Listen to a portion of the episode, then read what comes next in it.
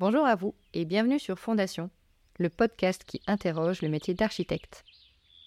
Je rencontre aujourd'hui Marion Renard et Sam Afchar, deux podcasteurs qui, avec leurs médias respectifs, interrogent le métier d'architecte et les débouchés possibles en dehors du très connu travail en agence. Je ne vous en dis pas plus et vous invite à rejoindre notre conversation.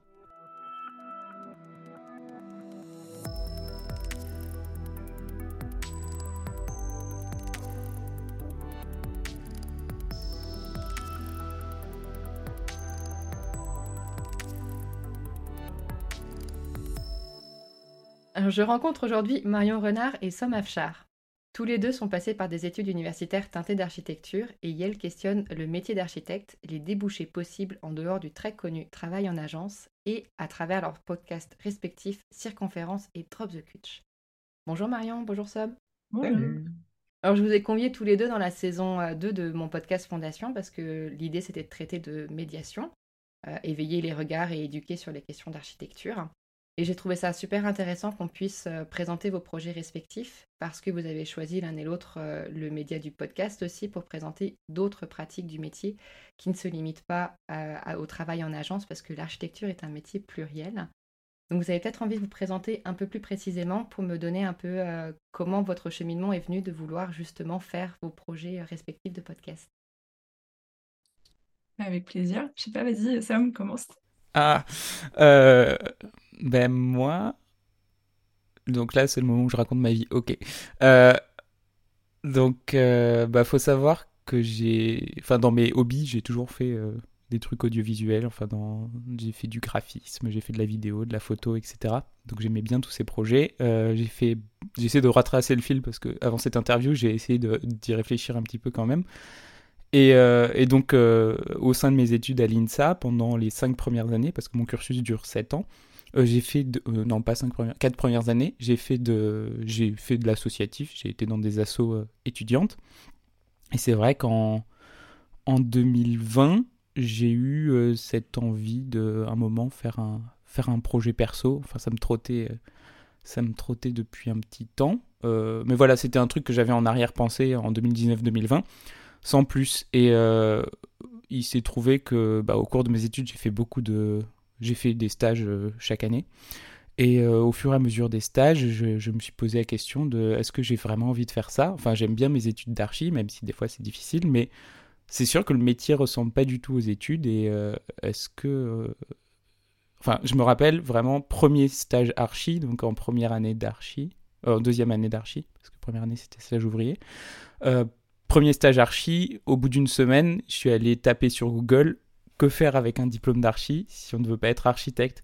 Et donc je suis tombé sur une, euh, une stade de, de l'ENSA Paris-Val de Seine ou un truc comme ça, où il disait qu'en gros il y avait un tiers des, des diplômés qui bossaient pas euh, en agence dans le domaine de la conception architecturale. Et je trouvais pas plus d'infos, ça, ça m'est resté en tête, et euh, ça, ça devait être en 2017. Et, et voilà, ça m'est resté dans un coin de la tête pendant longtemps.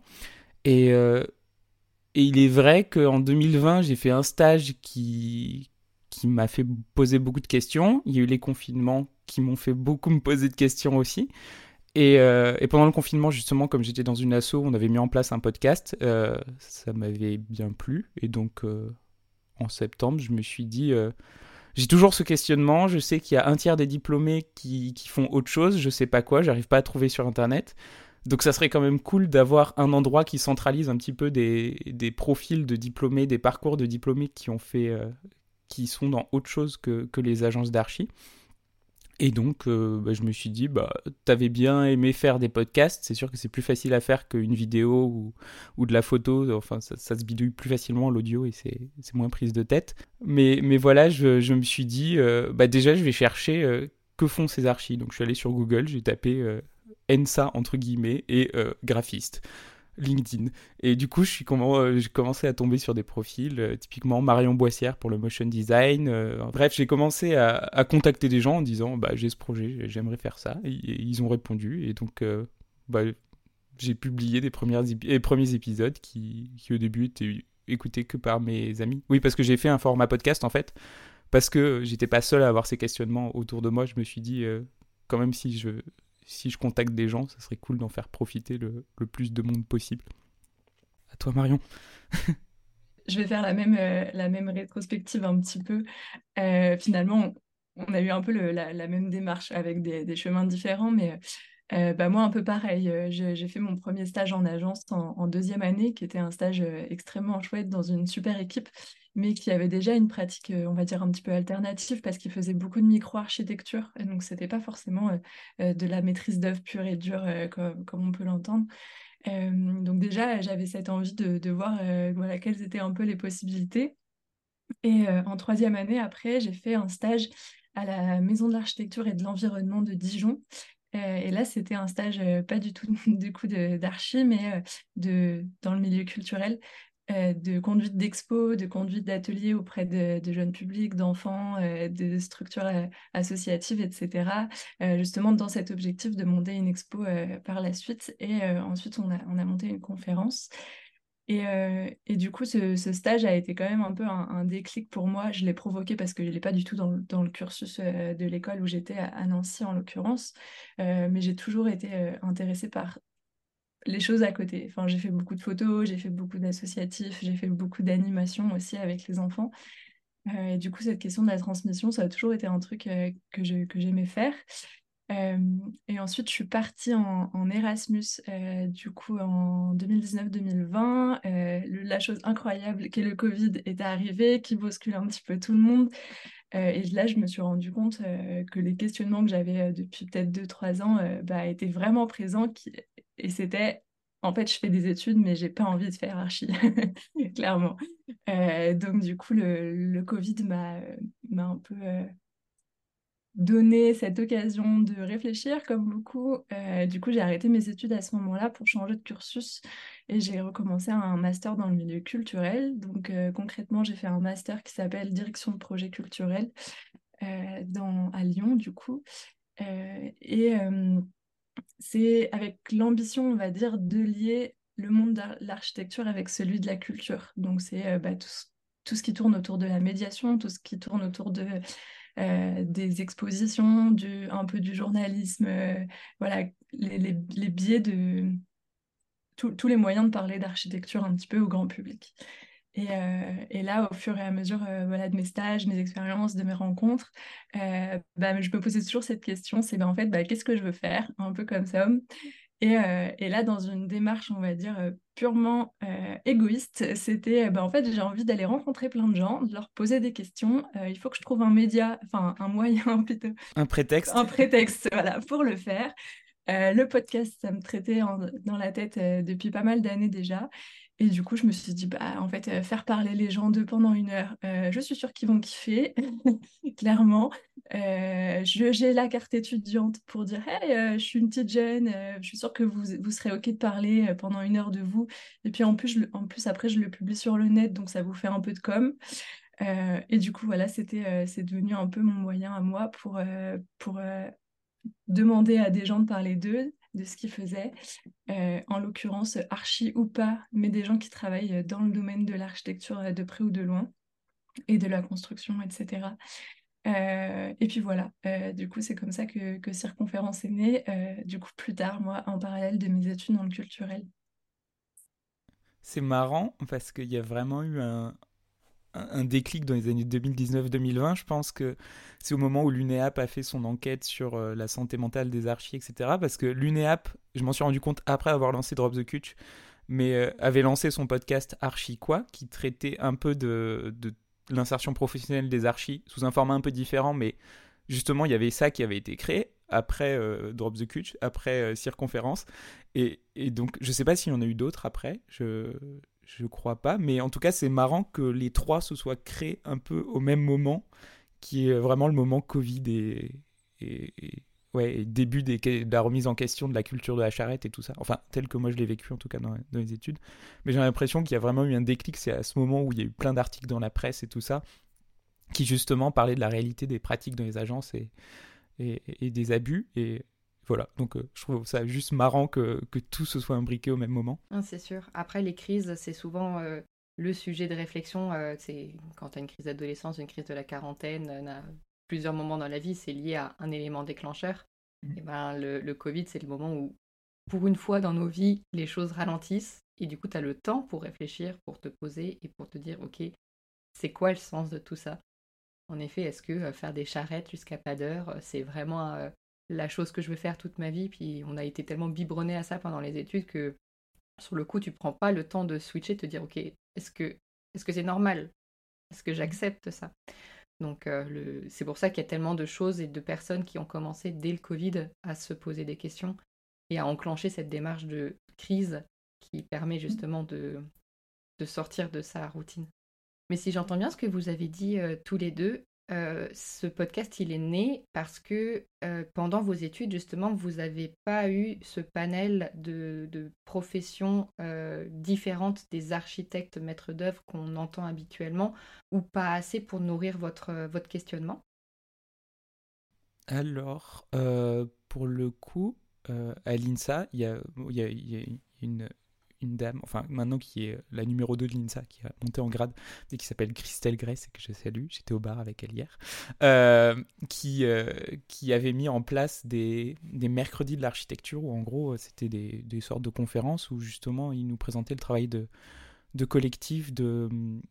Oui, de, enfin, d'assistants à maîtrise d'ouvrage qui travaillaient euh, à l'Eurométropole de Strasbourg, des, des choses comme ça. Donc, des métiers divers, mais qui restaient quand même très lié à, la chronologie d'un projet immobilier. Enfin, ça restait toujours lié à, une opération immobilière. Donc, on a eu euh, quelques ouvertures, mais peut-être que moi, au début, ce que je cherchais dans Drop the Cut, c'était vraiment les gens qui ont un peu tout plaqué pour faire autre chose. Et, donc, c'est pour ça, les premiers épisodes, ça a été motion design, euh, ingénieur. Euh, il y en a eu d'autres sur Escape Game et tout ça. Mais du coup, on a eu une petite. on a eu quand même la possibilité d'avoir un peu une ouverture à d'autres métiers. Après, en HMO, euh, là, euh, du coup, parce que j'ai commencé à faire la partie théorique, enfin, j'ai fait la partie théorique de la HMO à l'INSA Strasbourg. On a eu euh, des cours avec justement, pareil, le collectif Atelier Na, un architecte qui fait maintenant coach professionnel, comme toi, et une assistante à la maîtrise d'ouvrage de l'Eurométropole de Strasbourg euh, aussi, et on, ouais, des, des juristes, des, des, personnes qui font du droit. Donc on a eu encore un peu une ouverture sur les différents métiers. Euh, pareil, dans les cours de HMO, on nous parlait des autres métiers qui gravitent autour du projet, donc tout ce qui est illustration, euh, assistant, maîtrise d'usage, des, des, choses comme ça. Mais du coup, je regrette que ce soit formellement enseigné comme ça que pendant la HMO qui finalement euh, déjà, on nous déconseille de le faire directement après le diplôme. Et, et pourtant, en fait, ces, ces, choses, moi, je suis content de les avoir faites après le diplôme. Parce que juste pour voir un peu plus la réalité du métier, parce que la HMO, elle est plus euh, professionnalisante, on va dire. Oui, mais c'est ce que j'allais dire aussi. Et du coup, je rebondis. Moi, du coup, je me suis arrêtée l'équivalent de la fin de la licence. On ne peut pas dire que j'ai fait une quatrième année en archi parce que je me suis arrêtée au milieu. Euh, euh, du, coup, je peux pas me prononcer sur euh, l'école où j'étais s'ils en parlent en master ou pas. C'est plutôt le disclaimer que je veux dire. En licence, on nous présentait surtout voilà, le métier d'architecte et le métier de chercheur. mais j'ai pas de souvenirs extrêmement concrets où on nous ait parlé d'autres choses. Après, évidemment, je pense qu'on on voyait des façons de pratiquer l'architecture un petit peu différentes, notamment sous le biais de collectifs, parce que dans l'école où j'étais, il y avait beaucoup de collectifs qui se montaient, et du coup, ne faisaient pas forcément euh, euh, de la pure, euh, on va dire, maîtrise d'œuvre. Enfin, ils essayaient de passer par d'autres biais que la concertation ou ce genre de choses, qui sont des pratiques un petit peu un petit peu alternatives, on va dire, à ce qu'on peut entendre habituellement, ou alors le format de la résidence, par exemple mais voilà, pas forcément des, gros projets tout de suite euh, de, de, construction, etc. Euh, puis après, évidemment, ouais, on, on voyait des choses qui, tournaient un petit peu autour, euh, un petit peu autour comme euh, photographe, euh, comme voilà, dessinateur, ce que, tu, ce que tu pouvais dire, etc. Mais j'ai pas de souvenir où on nous prend deux heures et où on nous parle de, ben, en fait, voici un petit peu un panel énorme de ce qui peut exister, de tous les métiers que vous allez pouvoir rencontrer en tant qu'architecte ou pas, etc. Non, c'est vrai que moi, j'en ai pas souvenir, en tout cas dans mes trois premières années d'archi. Oui, ouais, ça me fait bah, écho ce que vous dites parce que moi, quand je me replonge dans mes études, euh, moi j'ai fait trois ans à Nancy, deux ans à Grenoble. à Grenoble, je me souviens d'avoir justement choisi une option médiation. On avait fait une semaine intensive avec la maison de l'architecture de, de l'Isère pour faire des exercices avec des enfants en bas âge. Et ça, ça m'avait vraiment passionné. Et je me souviens tout mon, tout mon master de dire à mes profs de projet, je veux pas bosser en agence, je veux pas bosser en agence. et qu'est-ce que je fais quand je de, que quand j'ai enfin le, le, graal de mon diplôme, c'est bah on cherche quoi? Bon bah je sais pas, bon bah on va chercher en agence, c'est facile. J'ai fait la même. et tu dis en fait, ça fait des années que je me dis je veux pas bosser en agence, mais quand tu te retrouves sur le marché du travail, il y a un côté ben sans pression sociale. Moi je me souviens pas d'avoir eu de mes parents qui me disaient Solène, faut faut bosser, faut y aller, tu vois, c'était mon propre rapport à moi-même qui me disait il faut t'as un bout enfin t'as un diplôme faut y aller quoi. Et la facilité de, de, chercher tout de suite quelque chose de tu sais un peu plus facilement où chercher en fait ces offres d'emploi plutôt que dans la médiation où t'es. Déjà en, en, agence je trouve quand tu rentres dans le métier il y a ce côté euh, bah, tu sais rien faire tu sors de l'école euh, t'as aucune compétence. Et en plus de ça être dans un, dans un métier différent, c'était, une step de plus que j'étais pas prête à passer à ce moment-là, tu vois. Mais je, rebondis euh, parce que je pense qu'il faut le souligner quand même. Euh, à l'école d'archi de Nancy, et, là je ne vais pas du tout me prononcer sur les autres écoles parce que je sais pas, je, je sais que ça devient un sujet parce que, parce que moi j'ai été, été repassée un moment là il y a quelques années euh, plus, plus, tard du coup pour, pour voir un peu si ces questions elles étaient à l'ordre du jour, etc., des différents métiers qu'on peut faire. Et j'avais rencontré euh, une prof euh, qui est aussi chercheuse du coup euh, à l'école de Nancy, qui était en train justement de monter un séminaire sur les différents métiers qu'on peut faire avec un diplôme d'architecte après, où justement elle présentait des choses duquel on parle, desquels on parle peu. Donc, euh, par exemple, euh, archer du patrimoine, dessinateur, pas mal de métiers en lien avec l'urbanisme, etc. Et je sais que pendant ce séminaire, justement, elle avait demandé à, différents professionnels un peu ce qu'on fait à travers le podcast, mais là, du coup, sous forme de séminaire. Elle avait demandé, du coup, à ces professionnels de venir pendant je sais plus, deux jours ou trois jours, chacun sur deux heures de présenter leur métier, ce qu'ils pouvaient faire, quelles étaient les compétences liées à ce qu'ils pouvaient faire, etc. Euh, du coup, euh, j'ai trouvé ça vraiment, vraiment chouette et j'ai l'impression que c'est une thématique qui commence à arriver euh, très fortement dans les écoles, au moins sur Nancy et puis je pense dans d'autres parce que avec des échanges. Ouais, il y a, y a l'ENSA Nantes aussi avec Bettina Horsch qui est un labo de recherche qui, qui, qui, qui se spécialise dans l'insertion des, des archis. Euh, je sais qu'il y avait eu un festival organisé par l'UNEAP où ils avaient invité euh, euh, Patricia Schaeffers de, l'université de Liège, je crois, qui, elle, il y avait une approche intéressante, c'est qu'en gros, elle a fait une approche justement où elle présente, elle a créé un tableau synoptique, enfin elle est un, un, étudiant-chercheur, ah non, oui, un, tableau synoptique des métiers de l'architecture. Et donc, bah, comme ça, je le décris à l'audio. La, première ligne, c'est secteur, euh, est-ce que c'est public, privé ou associatif Ensuite, euh, savoir dans quel domaine euh, est le métier. Donc, la liste, c'est quatre bâtis non existants. oui, bon, c'est bâtis existants, bâtis neufs, espace intérieur, paysage, art, culture, environnement matériaux et techniques constructives et numérique, numérique digital, intelligence artificielle, etc. Ensuite, la troisième ligne, c'est le profil, savoir si on est concepteur, dessinateur, gestionnaire, organisateur, constructeur, conseiller, expert, administratif, chercheur, formateur. Et en gros, euh, en fonction de comment on relie ces trois, trois lignes du tableau, ça, correspond à, plein de métiers qui gravitent euh, autour de, de, l'univers de l'architecture, c'est les métiers de l'architecture. Et donc voilà, c'est la première fois que, que je, voyais un peu un tableau qui essayait de montrer que finalement euh, la maîtrise d'œuvre, bah, c'était que une combinaison de, de reliage de, de, ces, de ces lignes de tableau, et qu'en fait il y avait bien plus euh, que ça. Et... On, devrait, on devrait distribuer ce, ce, petit tableau à tout le monde en, en première année. Mais en tout cas, Ouais, euh, du coup, euh, bah, la référence du tableau, c'est euh, le laboratoire Papier, P-A-P-I-E-R, et, Étienne Pisson, qui en 2021 donc, ont monté ce tableau synoptique des métiers de l'architecture. Je pense qu'on peut le retrouver sur Internet. C'est super intéressant.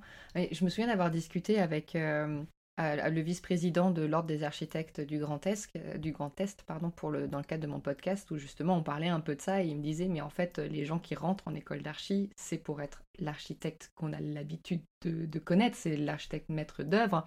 Donc certes, il y a plein de panels, mais en fait, quand tu rentres en école, techniquement, c'est cette image-là que tu as du métier. Alors j'étais plus ou moins d'accord parce que c'est vrai que c'est le métier que tu connais quand tu rentres en école. Euh, encore une fois, quand je me repose sur moi-même, euh, mon expérience, moi je voulais rentrer en école d'architecture. Je ne sais pas exactement pourquoi je suis tombée là-dedans. Euh, il y avait un truc qui me plaisait dedans, mais je ne suis pas sûre de m'être un jour projetée d'être gérante d'agence, travailler en agence ou quoi que ce soit. C'était le côté architecture qui me plaisait. C'était les espaces, la conception des bâtiments, l'agencement, le, rapport avec les gens aussi qui sont dedans. Mais est-ce que c'était réellement me projeter moi en tant qu'architecte? Je suis pas sûre. Mais bon, tout se justifie.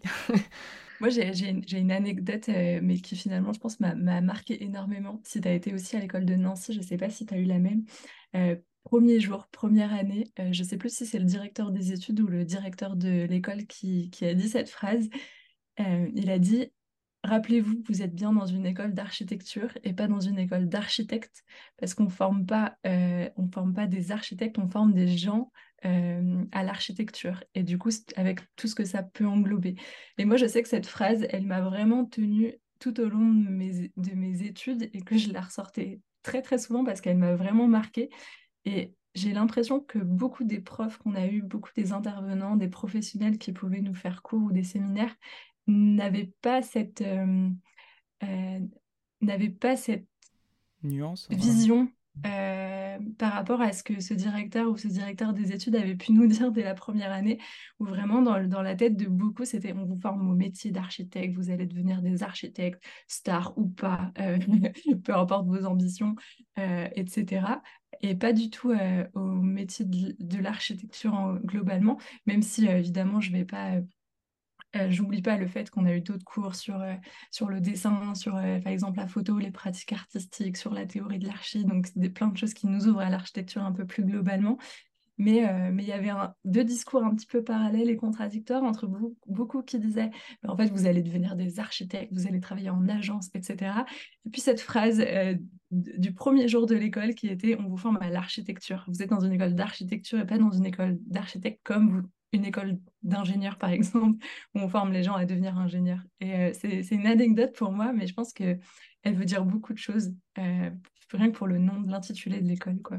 C'est marrant parce que, apparemment, j'en ai aucun souvenir, mais apparemment, euh, un des premiers amphis qu'on nous a donné à l'INSA Strasbourg, apparemment aussi, on a un prof qui est le prof de classe qui apparemment a, a dit qu'on faisait des études d'architecture et pas d'architecte. Moi, j'avoue qu'à l'époque, ça m'est complètement passé au-dessus. Et c'est quand justement en, master, parce que du coup le moment où j'ai lancé le podcast, ça correspondait à mon passage en master aussi. Je pense que c'est pas pas un hasard. Et euh, c'est en master quand j'ai commencé à recomprendre cette nuance entre études d'architecture et études d'architecte. Euh, je, sais que, que des gens m'avaient dit, bah oui, euh, Franck Guéné l'avait dit au premier amphi, et j'ai fait, ah, ok, bah, ça m'était passé au-dessus. En fait, je pense que, en fonction de si on a vraiment une vision stéréotypique euh, du métier quand on entre dans les études, il y a des choses qui peuvent entrer par une oreille et sortir par d'autres. Et du coup, c'est là où c'est important peut-être euh, que, comme tu le dis, ce, ce fil directeur, euh, on insiste vraiment dessus pendant toutes les études et que ce soit pas juste un amphi où on le dit, ou peut-être qu'il faut m'expliquer, enfin je comprends vite, mais il faut m'expliquer longtemps, mais, mais, mais voilà, peut-être qu'il aurait fallu me le répéter parce que c'est vrai que que je ne l'ai pas compris tout de suite. Mais maintenant, j'essaie de le répéter à tout le monde, qu'on fait des études d'architecture, pas d'architecte. Ouais, mais tu vois, moi j'étais persuadée que sur mon diplôme, il y avait marqué diplôme d'État en architecture. Et en fait, euh, parce que pour moi, justement, vu qu'on n'avait pas le titre, c'était normal parce que c'était pas marqué sur notre diplôme. Mais en fait, et là je viens de revérifier en me disant, euh, c'est genre la cinquième fois que je revérifie à chaque fois, maintenant c'est bien marqué diplôme d'état d'architecte. C'est diplôme d'études euh, d'architecture peut-être, mais en tout cas le diplôme d'état c'est vraiment marqué diplôme d'état d'architecte, ce qui en soi ne fait aucun sens parce que on est diplômé architecte, mais on n'a pas le titre parce que le titre, il dépend de la HMO, de l'inscription à l'ordre et du paiement des cotisations d'assurance. Mm. Donc c'est ça aussi qui, moi, m'a fait démarrer mon podcast. C'est en fait, c'est quoi le sens de mon métier? C'est quoi ma profession? Moi, est-ce que je peux dire que je suis architecte? Non, officiellement pas. Mais du coup, c'est quoi mon travail? Enfin, et, je trouve qu'il y a une dissonance entre les deux, d'où aussi le fait que euh, bah, architecte, c'est quoi? C'est maître d'œuvre, c'est plein d'autres choses. Parce que j'ai parlé avec plein d'architectes de, de, plein de, métiers différents, notamment euh, la, directrice qui a formé, enfin, fondé le LICA, qui est l'équivalent d'une maison de l'architecture euh, en Belgique, l'Institut culturel de Wallonie-Bruxelles. Euh, et euh, elle me disait, moi je me sens architecte, hein. elle est architecte euh, diplômée aussi, elle est chercheuse et elle, fait de la médiation de l'architecture pour du grand public. Ben oui, en fait c'est normal de se sentir cher architecte. Mais elle, elle a le titre parce qu'elle est en Belgique, non? En Belgique, je crois que tous les diplômés ont le titre, non Si je me trompe pas, elle a été diplômée en France. Donc est-ce que sous prétexte qu'elle exerce là-bas, ça a changé? Euh, je sais pas, tu vois, à Luxembourg, c'est pas pareil non plus. Il n'y a pas besoin d'avoir la HMO, il faut travailler deux ans en tant que stagiaire, et puis c'est pas tout à fait la même chose. Mais euh, quand j'avais discuté avec la présidente euh, de Conseil des architectes d'Europe, elle m'avait dit oui, c'est une question dans beaucoup de pays, parce que c'est pas exactement pareil partout non plus. Mais mine de rien, ce qui relie tous les pays, c'est ce côté responsabilité, en fait, de l'acte de signer un, permis de construire et d'engager sa responsabilité sur la construction d'un bâtiment. Mais est-ce qu'il n'y aurait pas un deuxième vocabulaire à choisir pour distinguer la profession d'architecte du métier? En fait, c'est pas exactement la même chose. Donc voilà, c'est des questions très philosophiques tout ça.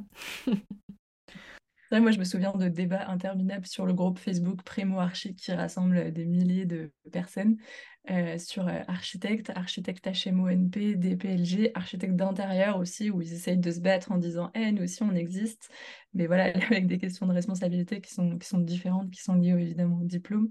Et voilà, des débats interminables où chacun essaye de défendre un petit peu sa position. Donc, euh, ouais, il y aurait peut-être une clarification à faire sur ces points. Et le truc le plus relou quand tu cherches un emploi, tu tapes architecte dans LinkedIn et t'as que des architectes réseau, des urbanistes réseau qui n'ont rien à voir et qui ont le droit de porter le titre d'architecte. exactement, exactement.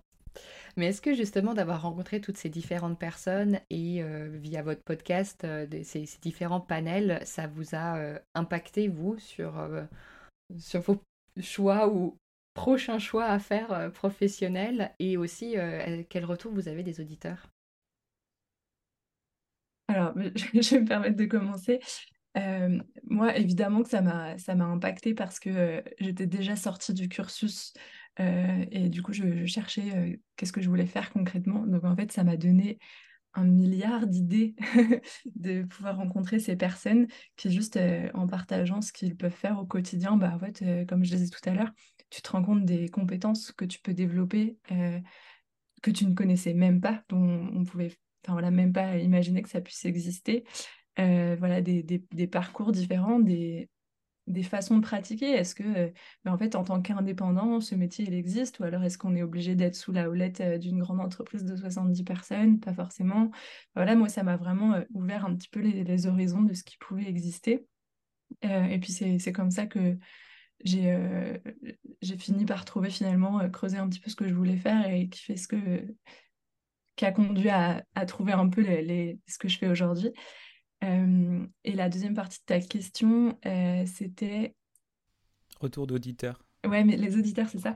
Euh, moi, j'ai eu énormément de retours. bah, D'abord de mes copains, évidemment, qui étaient aussi les, les, premiers, à, les premiers à écouter, forcément, qui étaient Ah oui, c'est chouette d'avoir cette ouverture qu'on n'a pas forcément à l'école, justement, et qui nous donne envie de creuser un peu plus loin et du coup de, aussi de poser des questions à des professionnels euh, à leur tour. Moi, je sais que j'ai beaucoup, euh, beaucoup conseillé parce que je le fais euh, assez naturellement, on va dire. C'est juste, bah, en fait, si une personne vous intéresse, bah, allez toquer chez elle et je suis sûre qu'elle sera OK de parler avec vous pendant 20 minutes. N'ayez pas peur, entre guillemets et du coup, moi, je sais que c'est, j'ai eu beaucoup de débats comme ça, des gens qui m'ont contacté en disant, bah, en fait, pareil, je suis un peu perdue comme beaucoup, qu'est-ce que je peux faire Le podcast, les podcasts comme ça, comme vous, vous rencontrez des gens, bah, ça nous donne simplement des pistes et ça nous donne envie de chercher un peu plus loin on se dit, bah, en fait, c'est possible de faire autre chose, tout simplement. Du coup, pour la première partie de la question, c'était à titre personnel, euh, quel impact ça avait sur moi? Bah Déjà, ça, ça a permis de, de me rassurer et de me dire que, euh, parce que j'ai peut-être un grand problème pour faire des choix dans ma vie, donc c'était me dire que j'étais pas allé encore dans l'entonnoir et que j'avais pas encore restreint mes possibilités euh, post-diplôme, que, enfin, j'étais pas obligé d'aller en archi, même si, si j'aime bien travailler en agence, enfin, ça, c'est des choses, je sais que je, peux le faire et que je, peux aimer ça, mais juste savoir qu'il y a, qu'il y a d'autres possibilités, ça m'a vachement apaisé. Euh, et ça m'a encouragé à faire des d'autres stages. Euh, donc j'ai fait après un stage en archi d'intérieur pour voir, un stage dans un bureau réemploi pour voir, un stage en assistance à la maîtrise d'ouvrage. Euh, donc je pense que c'est peut-être des, des, choses que j'aurais pas faites, pas fait avant. mais aujourd'hui, comme là je suis en pleine période où, où je dois justement faire un choix professionnel, c'est sûr que ça me fait beaucoup de possibilités que, je dois traiter, je dois peser le pour et le contre de est-ce que j'ai envie de franchir le pas, de de, de, pas aller en archi, de est-ce que je veux faire ingénieur, est-ce que je veux faire de la MO, est-ce que je veux faire euh, artiste, enfin là, là je suis dans ça. Je sais que c'est possible, mais c'est juste... Euh, ça m'a débloqué un truc, mais maintenant il faut que je le mette en place. Enfin, je ne sais pas si c'est compréhensible. Si tu me permets, juste avant que tu switches sur la deuxième partie de la question, tu sais que le choix que tu feras aujourd'hui ne donne pas l'intégralité de ta vie de demain. Oui, oui, bien sûr. Tu pourras toujours changer de choix, réadapter, parce que euh, parce que c'est ça la vie en fait. Oui, non, mais en plus, ça, je le découvre. Euh, ça, pareil, j'ai conscientisé ça depuis, très récemment. C'est que je pense que, parce que j'ai que 25 ans, donc euh, je suis un enfant encore, je pense que jusqu'à présent, euh, je pensais que justement quand tu faisais un, choix professionnel, bah, tu avais ton, ton, CDI et c'était pouf, c'était parti pour la vie et ligne droite, etc. Et je vois justement dans les personnes que j'ai interviewées, euh, donc il y a trois ans, il y en a plusieurs qui ont rechangé d'activité. Par exemple, celui qui faisait des escape games, maintenant il est, tatoueur. Voilà, des... donc c'est un peu là je suis en train de comprendre je suis encore dedans mais de comprendre que effectivement ce truc de de les choix c'est pas immuable et en fait la vie c'est pas une ligne droite c'est des petits cycles et euh, mais je pense que ça fait partie du processus de maturation et, j'ai suffisamment maturé pour être conscient que je suis en train de maturer mais mais pas suffisamment pour être mature encore si, si c'est clair. Mais c'est un euh, chemin à, à parcourir c'est normal mais euh, mais du coup, pour la deuxième partie de la question, déjà, il faut savoir que les personnes que j'ai interviewées, euh, il y en a beaucoup qui m'ont dit c'est génial, j'aurais voulu avoir ça pendant mes études. Donc, ça, c'est. c'était déjà un, bon signe. Et ensuite, euh, les retours que j'ai pu avoir sur. Moi, c'est beaucoup par Instagram. bon, j'avoue, le format podcast, j'ai pas encore trouvé l'optimal pour avoir beaucoup de retours de, personnes. Des fois, il y a certains épisodes où je le publie, j'ai zéro retour et je me dis, hmm, c'est vraiment cool de, parler à un mur. Euh, mais les retours que j'ai eus, par contre, ils sont ultra positifs. Il y a... La majorité, c'était quand j'étais vraiment, j'en faisais un toutes les deux semaines en, en 2020-2021. Euh, c'était là que j'ai eu le plus de retours. Et donc, ça correspondait au Covid. Et j'ai eu des personnes qui m'ont dit, bah, ça me Là, c'est vrai que ça fait deux ans que je suis dans, dans une agence et que je m'y plais pas. Et donc, c'est vrai que ton podcast, ça me donne envie d'explorer autre chose, ça me rassure. Euh. Donc moi, bon, été en, première année de master à cette époque, donc j'ai dit, fais pas de conneries par ma faute. voilà, mais ici, ça te débloque un, truc cool. Et, euh, et oui, et, je pense, bon, ce qui est à la fois un, truc positif du podcast et un énorme biais, c'est que j'interviewe que des gens épanouis. Ce qui fait que ça, même moi, quand je les enregistre, ça, me rend hyper optimiste et ça me donne envie de, faire des, choses parce que tout le monde est méga épanoui. Alors que pendant les études, peut-être qu'il y a certains profs qui, nous sous-entendaient qu'on serait épanoui qu'en étant architecte. Et donc, euh, ouais, c'est sur ça que les, retours sont, sont positifs. Ils auraient voulu avoir euh, ça ça, ça en aide certains, ça fait, pour certains, ça fait peut-être un petit déclic. Et, euh, oui, ça fait toujours euh, plaisir de voir des, gens épanouis dans, autre chose.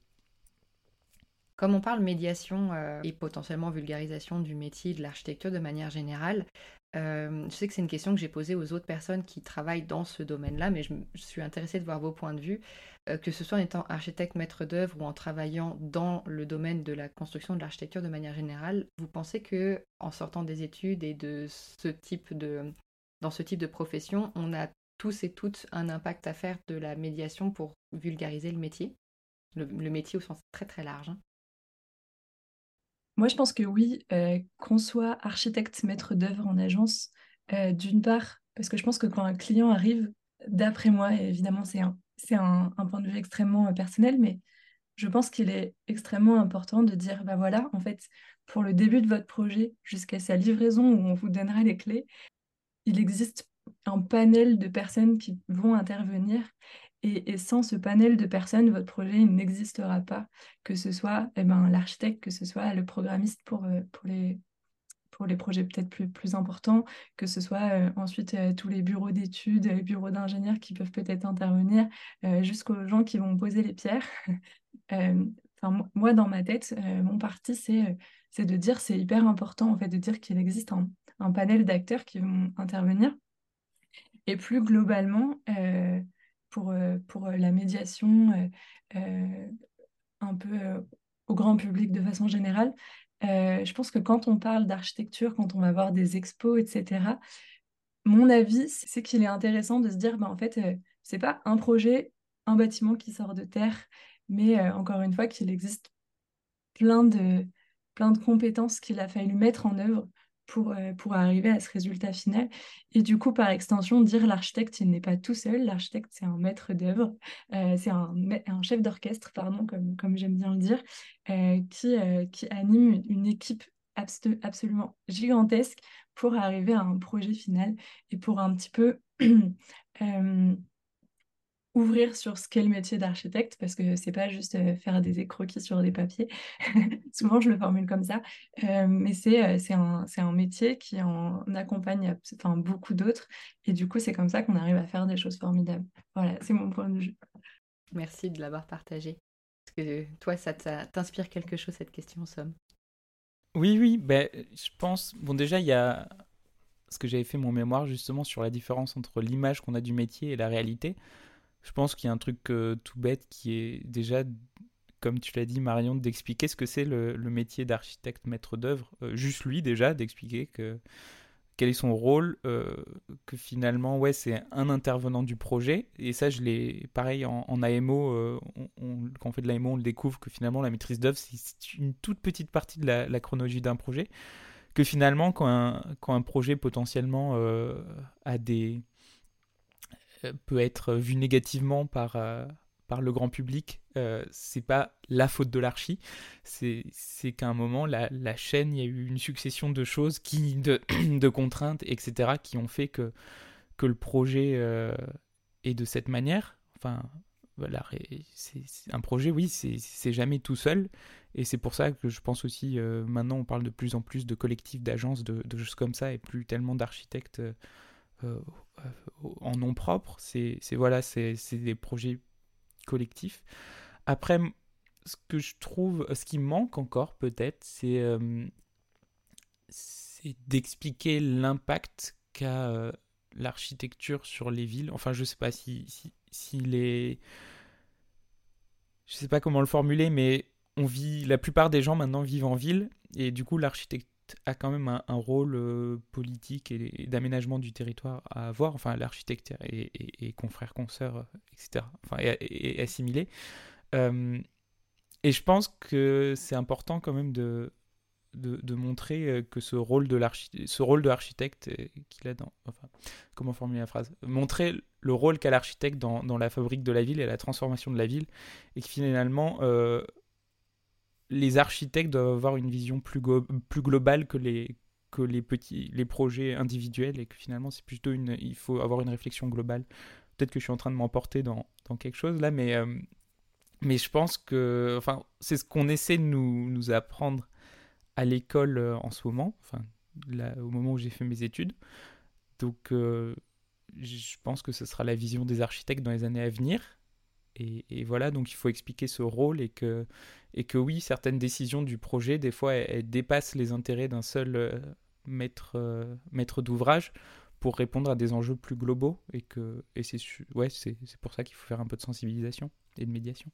C'est marrant que, que tu parles justement de la vision globale dans la ville. Euh, il y a une semaine à peu près, j'ai interviewé une personne pour euh, un futur épisode qui va complètement changer des deux premières saisons que j'ai faites, où euh, je mêle enjeux de société et comment c'est lié à l'architecture et à au cadre bâti.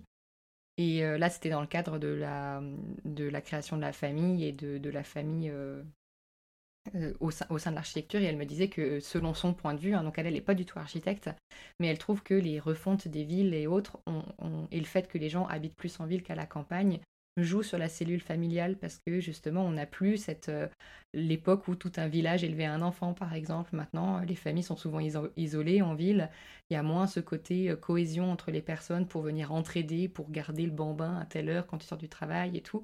Et, je trouvais que sa réflexion était juste de se dire qu'en fait la construction d'une ville, elle a un impact sur tout en fait, y compris sur notre cellule familiale. Donc je trouve ça super intéressant que tu parles de vision globale et de, euh, de revoir justement ces positions-là et d'essayer de dire aux gens, en fait, l'architecture, elle est omniprésente et elle a un impact sur tout, même si vous vous en rendez pas compte. c'est pas mal intéressant. Mais c'est aussi, euh, ça soulève aussi euh, comment communiquer parce que moi, je trouve qu'on n'est pas particulièrement outillé. C'est peut-être pas le but des écoles d'archi non plus, hein, d'outiller sur comment on communique là-dessus, comment est-ce qu'on simplifie le discours sans perdre l'essence. Et euh, je sais pas, est-ce que vous, vous trouvez justement qu'on devrait se former plus à ça, euh, peu importe le métier qu'on pratique finalement? C'est en gros être moins élitiste dans le discours, enfin être plus accessible? Ouais, peut-être. Parce que c'est vrai mm. qu'en école d'archi, en tout cas, quand on présente un projet, on le présente à des professionnels qui ont exactement le même vocabulaire que nous, parce qu'ils sont du métier. Et je ne sais pas si vous, vous avez eu cet effet-là, toi peut-être pas Marion si tu n'as pas travaillé en agence, mais euh, euh, la première fois je me suis retrouvée face à un client et que j'ai dû lui présenter mon projet, je me suis rendu compte que ah bah c'est pas comme ça qu'il fallait que je l'emmène parce qu'il n'a pas tout compris de discours que je voulais faire. Donc euh, comme beaucoup d'écoles, t'apprends sur le tas. Hein, ça, c'est ce que j'ai beaucoup entendu dans mon podcast aussi. Mais je me demande si on n'aurait pas un intérêt, en fait, parce que pour moi, la communication, c'est vital. Et c'est aussi pour ça que je me suis formée à être coach, parce que je trouve que l'humain, en fait, c'est le centre de tout. Et y compris en architecture, un projet, il se fait pas s'il n'y a pas de maître d'ouvrage. Il se fait pas si on n'échange pas avec les différents corps de métier. Et le lien avec tout ça, ben, c'est la communication. C'est comment est-ce mmh. qu'on explique nos besoins, comment est-ce qu'on essaye de trouver des compromis les uns avec les autres. Euh, et, je pense qu'on a tout à gagner dans tous les aspects de notre vie à communiquer mieux les uns avec les autres. Je oui, pense... Vas-y. je pense que j'ai pas encore assez de recul pour répondre à cette question parce que ça fait quatre mois que je suis en agence. Mais déjà en agence, je me rends compte de, choses. Euh, par exemple, enfin nous, je sais que pendant les études, quand on fait des plans, des, des perces, des croquis, euh, des fois, on fait des petites folies euh, sur la charte graphique, à faire des arbres roses, des, choses comme ça. Et c'est vrai que là, en agence, on me dit non, non, les arbres, ils sont verts, somme. Voilà, parce que le, maître d'ouvrage, il va pas comprendre si tu pars dans des délires de charte graphique avec trois couleurs et que. voilà. Mais en tout cas, à, mon échelle, dans le podcast Drop the Kutch, j'essaye de, de rendre de pas tomber dans l'élitisme euh, de des termes, des choses comme ça. J'essaie à chaque fois de réexpliquer les, euh, les termes de base, type maîtrise d'ouvrage, maîtrise d'œuvre, que maîtrise d'ouvrage c'est le client, maîtrise d'œuvre c'est nous et les ingénieurs, etc. Parce que je, comme la cible, c'est, enfin j'imagine que ça serait euh, les, étudiants en licence, en master qui écoutent. C'est vrai que c'est des choses des fois qui mettent du temps à rentrer et l'avantage de ça, c'est que je sais qu'il y, a un ami du lycée qui, écoute les épisodes de Drop the Cutch. Donc je sais pas exactement s'il si, si, comprend euh, tout, mais je pense que du coup j'essaie de faire en sorte à chaque fois de rajouter au montage les, termes qui sont un peu compliqués, etc. Et, et c'est à double tranchant parce que des fois on peut aller moins en profondeur sur des sujets, mais en même temps je me dis que c'est peut-être pas l'objectif du podcast d'aller en profondeur sur les de ce podcast en tout cas d'aller en, en, profondeur sur les sujets. C'est plutôt de, un podcast pour faire découvrir des, des thématiques. Moi, moi j'essayais aussi de faire ça dans mon podcast en l'occurrence de d'expliquer les termes qui peuvent être un petit peu techniques parce que, bah, comme vous aussi, je pense que j'ai mis un million d'années avant de comprendre qu'est-ce qu'un AMO, qu'est-ce qu'un maître d'œuvre, qu'est-ce qu'un maître d'ouvrage, qui est qui dans, dans toute cette, tout ce panel de personnes.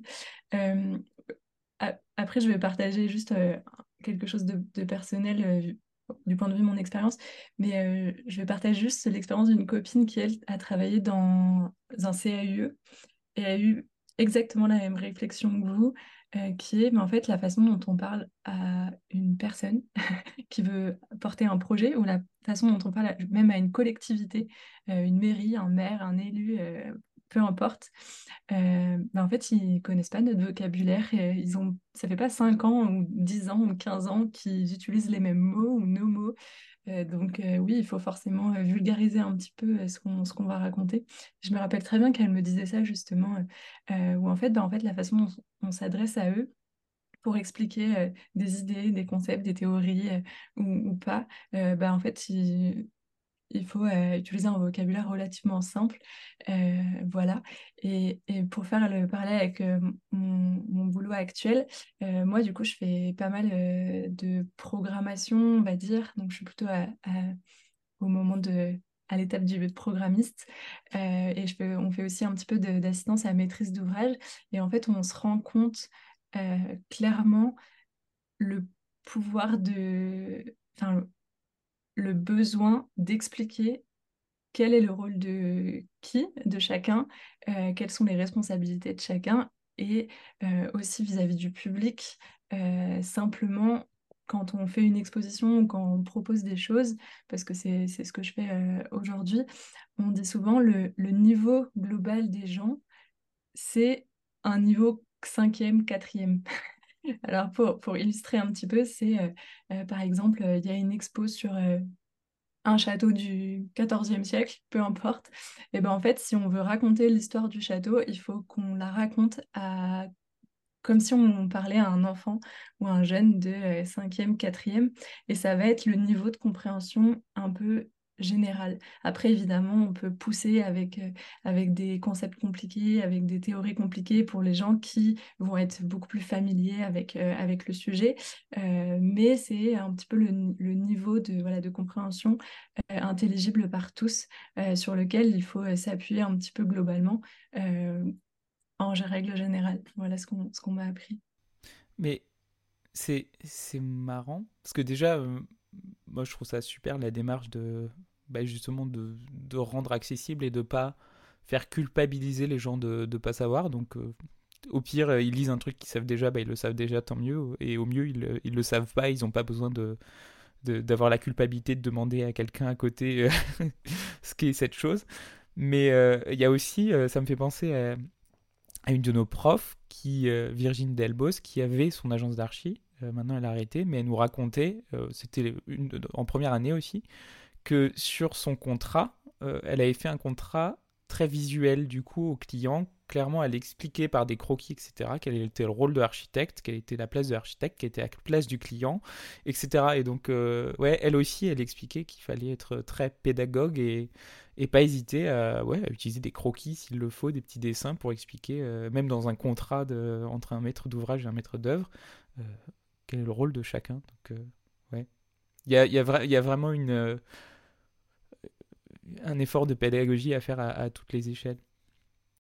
Oui, puis comme tu dis, après, c'est aussi, euh, tu adaptes le discours et la façon dont tu veux communiquer avec ton propre affect et ta façon à toi de communiquer, d'être, qui va refléter ta personnalité. Donc, j'aime bien poser cette question aux gens que, que j'interviewe parce que finalement, même si on a un, métier plus ou moins commun, on a tous des missions et des façons de travailler différentes.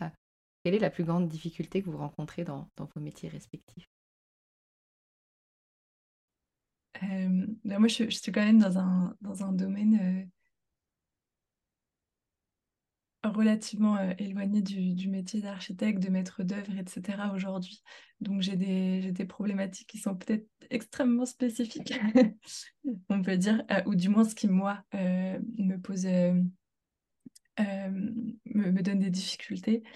Euh, parce que je travaille euh, du coup principalement avec des, collectivités, donc euh, des maîtres d'ouvrage publics.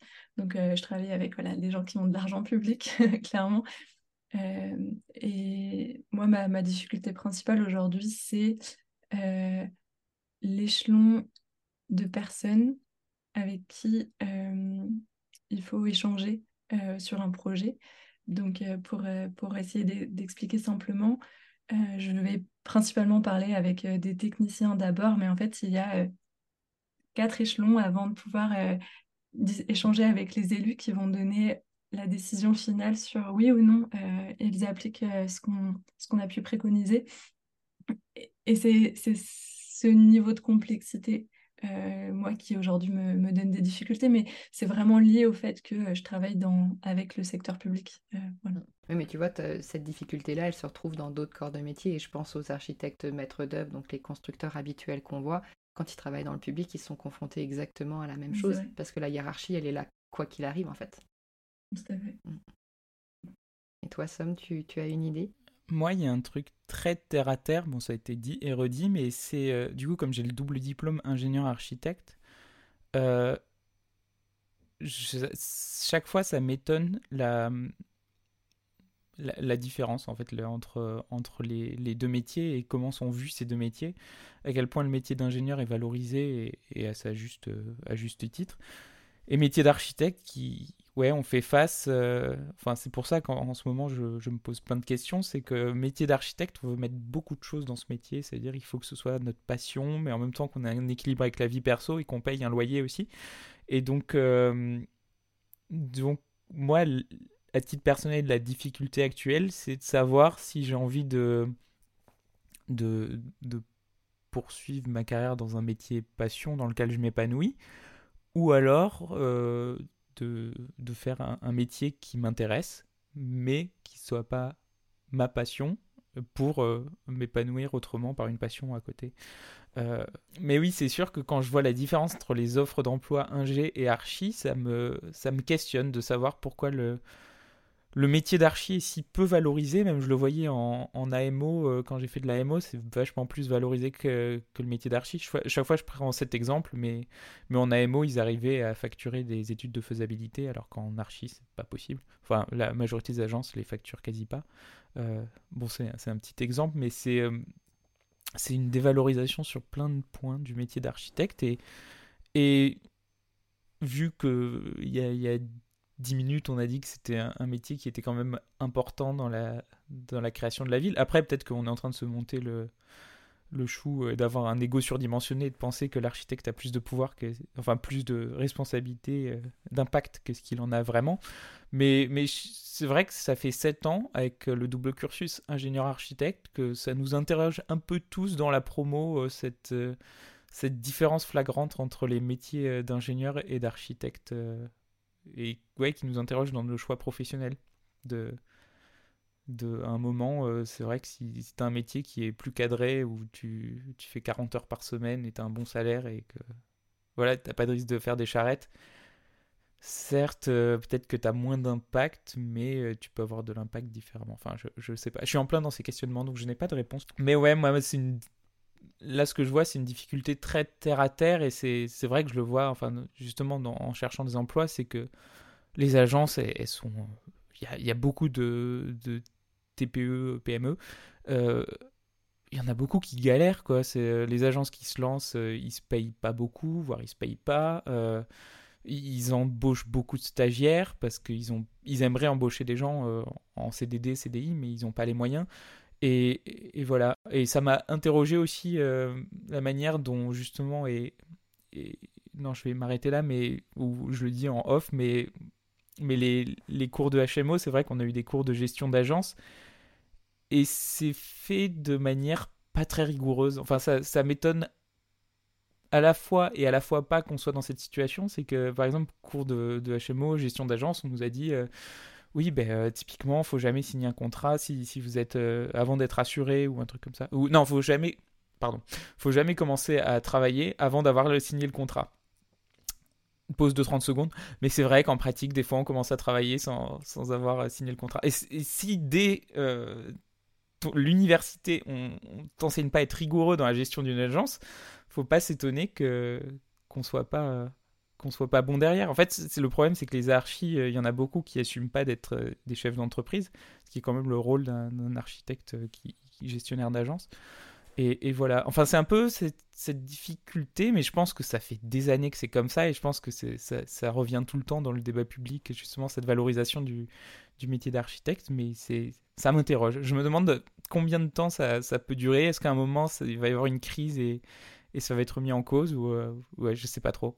Ouais, je pense que ça a été un peu amorcé avec justement la crise des écoles d'archi, où les quelques architectes sont aussi descendus dans la rue pour dire voilà, on a besoin de revaloriser notre métier, nos revenus aussi.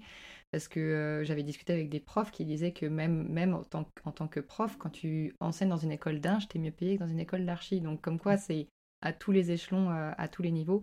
Et pour en avoir discuté il n'y a pas très longtemps avec des collègues, euh, on se faisait la remarque que nous, on va refaire cent mille fois les mêmes choses sans jamais demander à un, surplus euh, dans nos factures à nos clients. Pour autant, un ingénieur, il refait une étude, il la facture. C'est des choses simples où, en parallèle, il n'y a pas la même réaction d'un côté et de l'autre. Mais c'est qu'il y a un rapport de force qui est déséquilibré de... Enfin... Mais du coup, j'entends tout à fait euh, ta, ta, difficulté et, ta réflexion là-dessus. Hein, donc, euh, merci de nous l'avoir partagé. Mais du coup, c'était pas une difficulté personnelle, désolé. mais si, c'est celle que toi, tu, euh, que celle à laquelle tu fais face toi actuellement, mais c'est pas parce que c'est la tienne qu'elle n'est pas partagée par d'autres.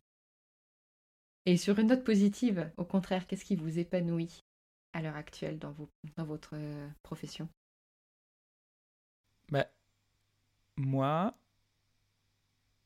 ce que, ce que je disais justement dans, à la dernière personne que j'ai interviewée, c'est que j'ai l'impression que pendant les études d'archi, donc moi, c'était un double diplôme en l'occurrence. Euh, j'ai trouvé des gens avec qui je suis heureux de discuter. Enfin, j'ai vraiment trouvé des gens euh, qui sont de qui sont comme moi et en fait j'aime bien discuter avec des archis enfin je sens que je, je m'entends bien avec les archis de manière générale et du coup juste pour ça je suis content d'être entré dans le monde de l'archi c'est d'être avec des gens avec qui je peux discuter de choses de gens qui ont qui, sont intéressés par plein de choses. Bon, euh, pas forcément tous, hein, c'est pas, euh, j'oblige pas les gens à avoir des passions, des choses comme ça, mais c'est sûr que c'est les gens qui, qui, ont fait des études d'archi, il y en a beaucoup qui, qui font plein de choses à côté et qui, sont des personnes euh, vraiment très intéressantes. Et, du coup, moi j'aime beaucoup discuter avec des archis et, et rencontrer des archis.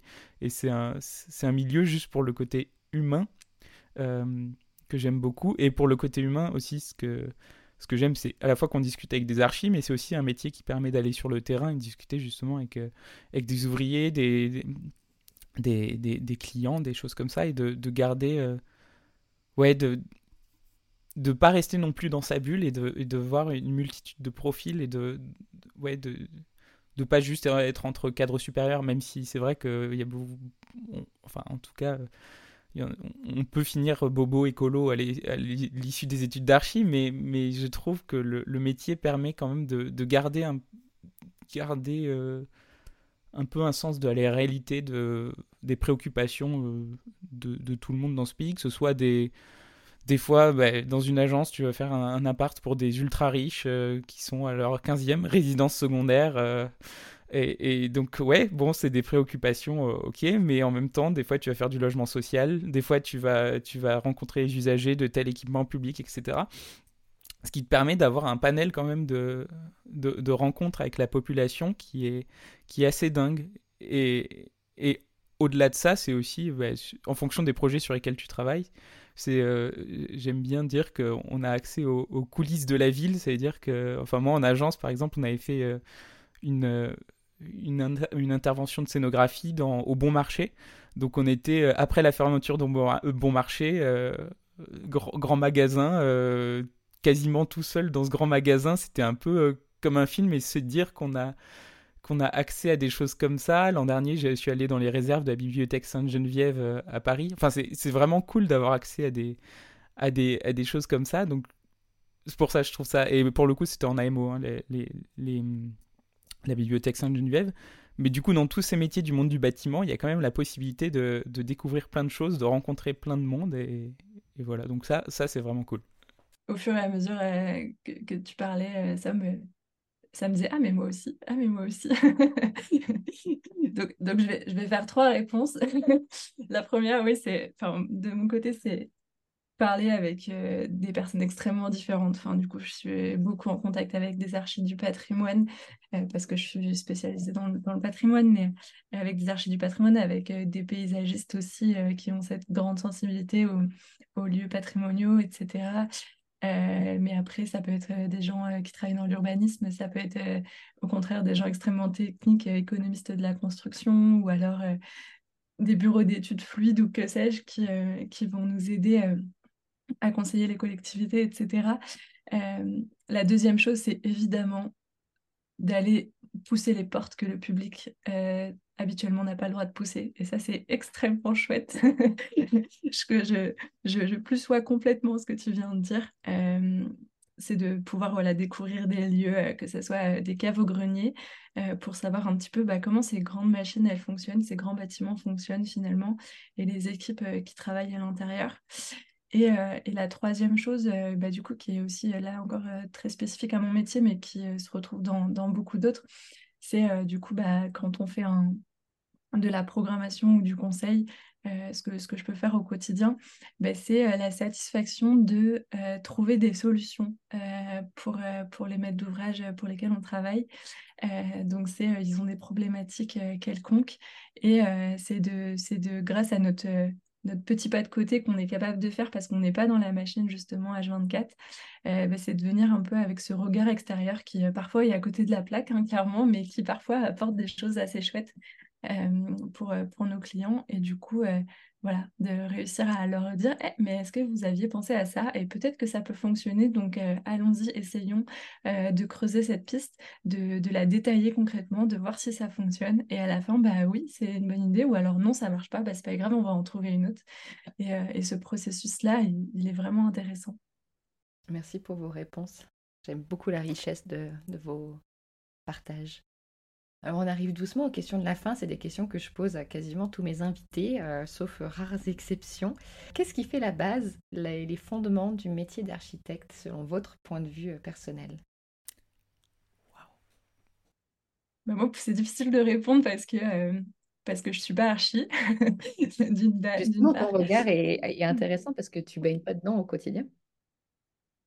Mmh, je, pourrais dire du coup, euh, bah, c'est beaucoup de choses euh, desquelles on vient de parler, mais c'est euh, la capacité à, expliquer à tous ce qu'un architecte fait, quelles sont ses responsabilités, quelles sont ses compétences et, pourquoi il le fait, j'ai envie de dire. Donc c'est plutôt une, compétence très basée sur, la communication pour être intelligible, intelligible, on va dire.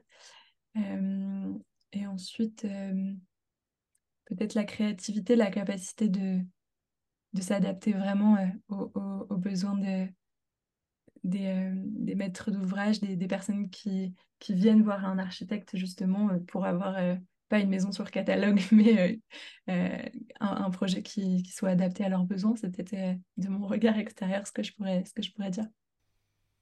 Et moi, Bon, c'est peut-être influencé par le fait que j'ai fait un double cursus, justement, mais je pense que c'est la, transversalité, justement, c'est le, fait d'être capable de, traiter de plein de sujets, plein d'échelles, euh, et d'être un peu une, boîte noire, d'emmagasiner tout ça et de, faire des choses avec. Euh, donc ouais, la transversalité et, et oui, effectivement, l'adaptabilité, euh, être capable de de, s'adapter aux différentes situations, euh, même quand on travaille dans des domaines où on n'est pas expert, d'avoir une capacité d'apprendre, de, s'adapter et, de, et dans le sens transversal, ouais, de, s'intéresser à plein de sujets et de, de comprendre plein de sujets différents. Top. Et est-ce que, euh, selon, pareil, vos points de vue personnels, euh, il y aurait un bâtiment qui représente une vision peut-être idéale que vous avez de l'architecture? Bah, Je pense, je l'ai, j'y suis allé euh, juste, euh, juste très rapidement, mais en tout cas, ce à quoi j'aspire en ce moment euh, à être comme architecte et, enfin le, but ultime, c'est un peu, par exemple, la ferme du rail à Paris, qui est, qui est vraiment un, projet super intéressant d'un point de vue social, d'un point de vue mise en œuvre, d'un point de vue modèle, etc. Donc ça, c'est sûr que c'est c'est le genre de, projet qui est, qui est hyper intéressant et qui, qui... Ils ont fait un bouquin, Clara et Philippe Simet, qui, qui, du coup... Ben, on, comprend quel peut être le rôle de l'architecte dans un écosystème local. Et, et enfin, c'est dans ces moments-là où on se dit que bah, ce métier peut être vraiment, vraiment hyper utile et vraiment épanouissant. Donc ouais, là je pense à, la ferme du rail parce que parce que je crois que David Habitant a fait un, oui non mais j'en suis sûr. David Habitant a refait un épisode avec euh, avec Clara Simé euh, la semaine dernière, je crois. J'avais eu l'occasion de pardon de rencontrer euh, Philippe justement aussi pour le podcast. Ah ouais? Et on parlait plutôt de on a plutôt parlé de ses expériences perso à lui. avec ses, son expérience sur Arte, etc. et un petit peu moins de la ferme du rail. Mais ouais, super intéressant. Mais, mais ouais, du coup, bah, vas-y, présente le tien. Pardon, je t'ai. Non, non, mais je n'ai rien d'autre à dire. euh, bon, moi, j'arrive jamais à faire une seule réponse, donc encore une fois, je pense que je vais en faire deux. euh, moi, j'ai deux, deux lieux de bâtiments qui m'ont mis un petit peu des claques, euh, on va dire. Euh, et du coup, je vais, je vais les, les exprimer. Donc, je suis désolée parce que c'est clairement deux projets qui ont coûté des, des sommes d'argent absolument titanesque. C'est pas grave, il faut de tout pour faire un monde. Voilà. Euh, le premier, c'est le Chichu Art Museum, donc euh, au Japon, euh, fait par Tadao Ando. Lui, il m'a mis une claque, on va dire, d'un point de vue architectural. Alors, pour expliquer très, très rapidement en quoi consiste le musée, c'est un musée enterré, donc quand on le voit de l'extérieur, on le voit très peu en fait finalement, euh, qui, il est sur euh, l'île de Naoshima. Euh, et en fait, c'est un musée qui contient, je crois, cinq œuvres d'art peut-être. Et parce que le, musée en tant que tel est, une réelle et magnifique œuvre d'art qui joue sur la question de la spatialité, qui joue sur la question de la lumière, qui joue sur la question de, plein de concepts architecturaux comme ça, de, un corps dans un espace quand ça traverse un couloir absolument euh, étriqué, très petit et que finalement il débouche sur une pièce de 300 mètres carrés, ben, en fait on se rend compte que l'architecture a un impact énorme sur euh, nos sensations et le corps. Et moi ça a été vraiment ma, plus grande euh, découverte sur quel est l'impact d'un architecte au quotidien et là, euh, c'est la réalisation que je me suis faite. En fait, bah, en fait un, architecte, ça dessine des usages, ça dessine des espaces et ça a un impact sur nos corps au quotidien. Donc, il a fallu que je passe par, euh, par ce musée qui est absolument euh, gigantesque, incroyable, tout ce, ce qu'on veut, mais unique aussi. Et c'est pas quelque chose qu'on va traverser tous les jours pour que je me rende compte qu'au quotidien, en fait, les espaces dans lesquels je vis ont clairement un impact sur moi. Euh, donc là, c'est très euh, méta ce que je suis en train de raconter, je suis désolée. Et, euh, et à l'inverse, mais du coup, ça, ça, va un petit peu dans la même lignée. C'est, j'ai, eu l'occasion de visiter la villa à Bordeaux de Renzo Piano, peut-être que vous connaissez, qui, pour, pour donner le contexte, un, un, riche homme d'affaires a passé une commande à Renzo Piano pour, pour une villa sur les hauteurs de Bordeaux. Et en fait, au début de la commande, juste après la commande, cette personne a eu un, un accident et s'est retrouvée en fauteuil en rouge. C'est pas Rem Koulas? Euh, Rem Koolhaas, pardon, j'ai dit Renzo pardon. Oui, Rem Koolhaas. Euh, Des villas le moine. C'est ça. Euh, et du coup, le... Rem Koolhaas a complètement changé le programme pour pouvoir s'adapter en fait finalement aux, nouvelles, aux nouveaux besoins et aux nouvelles contraintes qu'on lui a données qui n'étaient absolument pas celles du départ. Et il a, il a fait une réponse qui est, qui est, qui est vraiment enfin voilà, impressionnante de mon point de vue parce que parce qu'il s'est euh, adapté en fait à, ces nouvelles contraintes qui qui étaient extrêmement spécifiques. Et je me dis en fait bah, c'est pas parce qu'on a des contraintes qui sont extrêmement fortes que du coup on, on, perd euh, comment dire on perd l'attention aux détails j'ai envie de dire. Et, et, voilà pour moi c'était une c'était vraiment une très très chouette découverte. Et encore une fois ça m'a fait euh, de nouveau prendre conscience euh, l'impact euh, du dessin euh, et des espaces sur, sur nos vies au quotidien, on va dire. Alors déjà bravo parce que d'habitude quand je prends les gens de cours ils savent pas me répondre donc bravo à tous les deux d'avoir trouvé comme ça des, exemples et des, très belles références. Bah, je suis sûr que dans deux heures je vais dire ah j'aurais dû dire ça mais. Mais Moi, c'est ce que j'aime avec cette question, c'est que j'ai des réponses ultra variées. Parce qu'en fait, chacun a un rapport à l'architecture, au corps différent. Et il y, a, y, a, à la fois des, des exemples d'architecture concrète, d'autres, c'est vraiment des espaces. Il y en a même quelqu'un qui m'a dit le vide. Hein, l'espace, c'est le vide, c'est les espaces laissés entre. Je trouve ça génial. Donc, j'aime beaucoup cette, cette question. J'avoue, à, propos du vide, il y a, y a, un bâtiment. J'avais fait mon Erasmus à, à Lausanne, euh, donc pareil, projet à, plusieurs millions, milliards, je sais pas, euh, le, le, Rolex Center de, de l'EPFL. Ça m'a interrogé justement sur la place du vide et euh, l'espace perdu. Parce que ce bâtiment, il y a tant d'espace perdu et pourtant j'ai trouvé hyper agréable à, pratiquer. Bon, même si les, les, les prolongements extérieurs, tout est en pavé, donc c'est dommage qu'il n'y ait pas un peu plus de végétation dans les patios et, des choses comme ça. Mais c'est sûr qu'à l'intérieur, c'est beaucoup de vide et c'est assez agréable d'avoir justement des recoins appropriables euh, partout. Donc c'est vrai que ça m'a interrogé parce que à la fois c'est un espace super agréable, enfin que j'ai trouvé super agréable, mais en même temps, d'un point de vue utilisation du foncier et tout ça, c'est absolument délirant. Enfin, utilisation de ressources, c'est absolument euh, n'importe quoi. Donc c'est un peu euh, là où moi aussi je suis dans une dichotomie dans ma vie perso de savoir est-ce que j'ai envie de faire de l'archi hyper social, hyper euh, environnemental, type ferme du rail? Et en même temps, je trouve que le projet du Rolex Learning Center il était vraiment cool et agréable à pratiquer. Donc c'est, je pense que il faut de tout pour faire un monde. Et, voilà, je sais pas de, quoi on aura besoin dans le futur. Sans doute plus de fermes de rail, moins de, moins de Rolex Center. Mais n'empêche que oui, euh, c'est un lieu qui, justement, euh, m'a posé question sur le, le fait de, bah, de faire vraiment de l'architecture sans trop penser aux contraintes. Et, euh, voir ce que ça pouvait être de se concentrer juste sur faire un, un espace agréable. Ouais.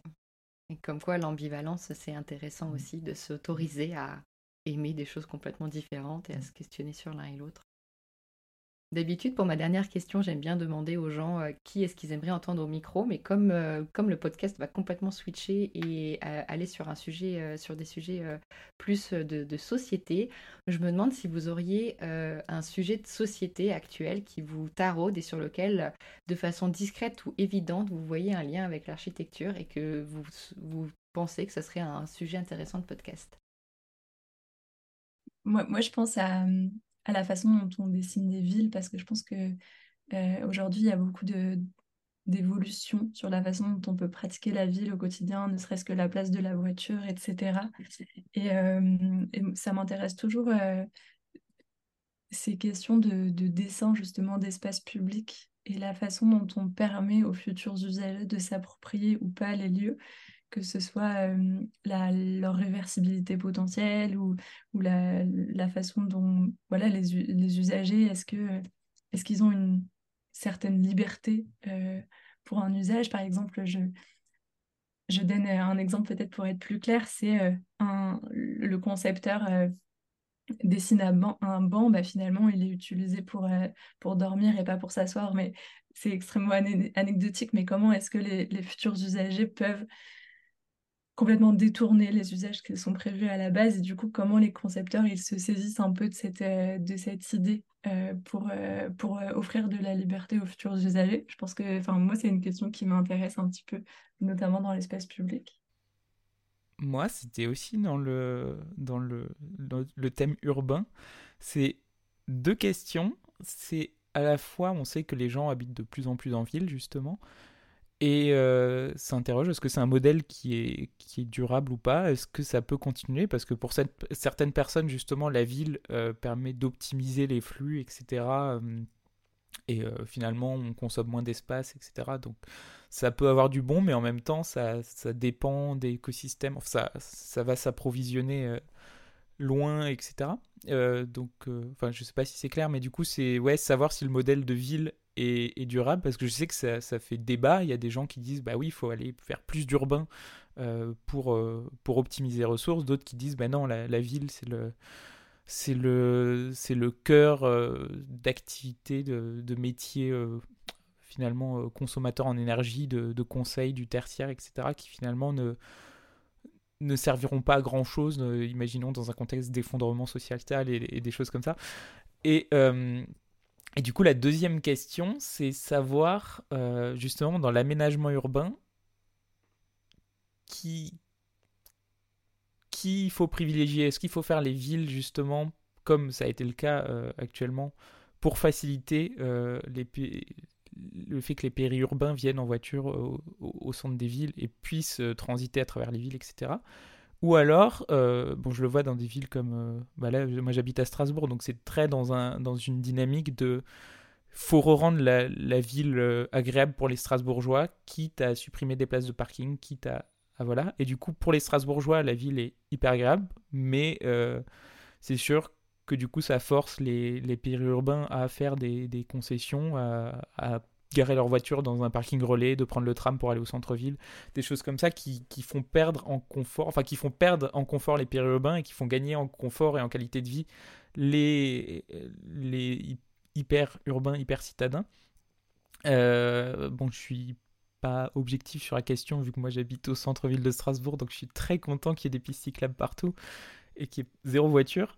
Mais c'est sûr que ça, ça interroge tout le temps. Enfin, je, je sais que ça fait débat à chaque fois avec, euh, avec mes parents ou des gens qui sont pas dans le monde de l'archi de se dire mais, mais oui, mais euh, tu, tu, ouais, tu prends pas en compte les, les périurbains, comment ils viennent dans la ville, etc. Et en même temps, pour la première fois, je suis allé aux Pays-Bas euh, cet été et j'ai vu à quel point une ville cyclable ça permet aussi euh, de, favoriser euh, bah, l'accès des secours dans la ville, l'accès des, la, mobilité des, personnes euh, qui ont des, aides à la mobilité.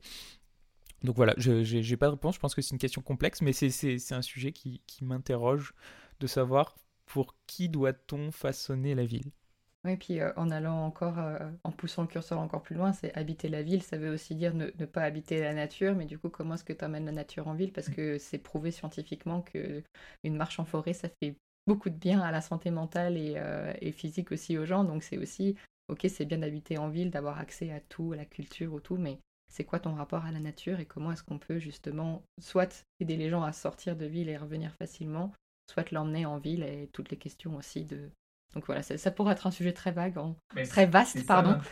C'est ça l'intérêt de Strasbourg. Comme il n'y a pas de voiture, on peut aller facilement euh, sortir de la ville en vélo euh, par des petits cycles. Venez à Strasbourg, c'est génial. Mais, mais oui, c'est sûr que ça interroge. Et donc on arrive à la fin, donc euh, je vais tout d'abord vous remercier beaucoup euh, pour euh, votre participation.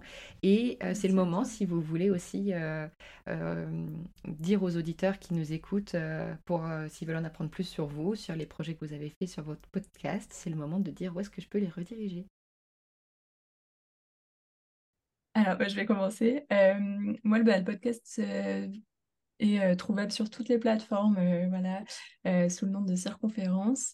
j'ai un très vieux Instagram du coup, enfin pour, pour remettre un petit peu de contexte, le podcast s'est arrêté il y a à peu près un an, donc ne soyez pas surpris si vous ne trouvez pas de nouveaux épisodes, parce que voilà, du coup, mon parcours professionnel a un petit peu évolué. Et voilà, le podcast est trouvable sur Instagram. J'ai un petit site internet aussi en, en, tapant podcast circonférence, vous tomberez dessus. et sinon, pour me contacter, bah, pour plein de choses différentes, que ce soit les métiers autour euh, de l'architecture ou que ce soit sur les questions plus actuelles sur lesquelles je travaille, de programmation architecturale, de euh, valorisation du patrimoine, donc ce que je fais auprès des collectivités, etc. Bah, n'hésitez pas à me, euh, contacter directement sur LinkedIn. je réponds assez vite normalement, sauf cette fois pour, pour la sollicitation de Solène, sur laquelle j'ai mis bien longtemps, mais, mais voilà, normalement, je suis plus active aujourd'hui. Et toi, Sam bah moi du coup le podcast s'appelle Drop the Kutch et Kutch ça s'écrit K-U-T-S-C-H. Je sais pas pourquoi j'ai choisi ça comme nom, personne ne sait écrire Kutch. Euh, il y a plusieurs écritures de Kutch possibles, mais du coup le compte Instagram s'appelle iQuitect. En plus c'est pas la même chose. Vraiment je suis très nul en, en tout ça. Du coup c'est i q u i Tu as une très belle marge de progression, tu vois le switch de mindset. Ouais mais maintenant c'est trop tard pour changer le nom, j'ai peur de le changer. Donc... Euh, donc, euh, ouais, vous pouvez retrouver le podcast sur Deezer, Spotify, Apple Podcast. Et euh, maintenant, j'ai activé aussi la publication sur YouTube. Euh, mais je l'ai dit à personne, du coup il y a zéro vue sur les épisodes, parce que les vues sont publiques sur YouTube. Mais, et elles sont pas comptabilisées comme les autres vues du podcast. Bref, c'est bizarre, mais du coup il est partout. Et pareil, vous pouvez me contacter sur, sur LinkedIn. Par contre, moi je garantis pas de répondre, répondre vite, parce que moi ce qui me caractérise, c'est vraiment de prendre deux jours à répondre, ou une semaine de, prendre, de répondre aux messages. Donc voilà, il faut que je m'améliore là-dessus aussi, mais, mais voilà, n'hésitez pas à me contacter. Et sur LinkedIn, je crois qu'il y a mon portfolio sur lequel il y a mon email dessus. Et sinon, je reçois plein d'appels spam en ce moment, donc je vais peut-être retirer mon portfolio de LinkedIn. Mais en tout cas, vous pouvez me contacter par message privé euh, sur LinkedIn. Mais mettez un message quand vous faites une invitation LinkedIn. Sinon, je sais pas qui vous êtes. Parfait. Et eh ben, merci encore pour votre participation et pour ces beaux échanges. Merci à toi. Mais merci à toi.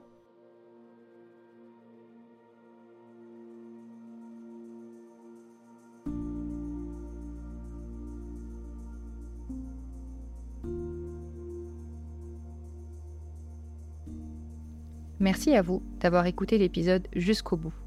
J'espère que notre échange vous a inspiré.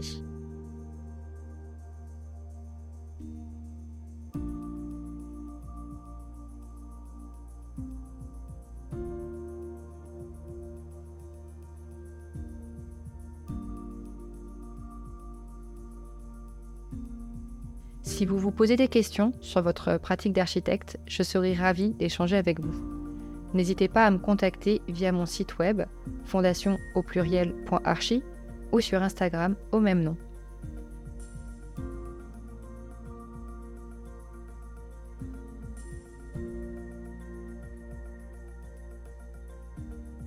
Ce podcast bénéficie du soutien de la Maison de l'Architecture de Lorraine, qui m'aide pour la promotion des épisodes.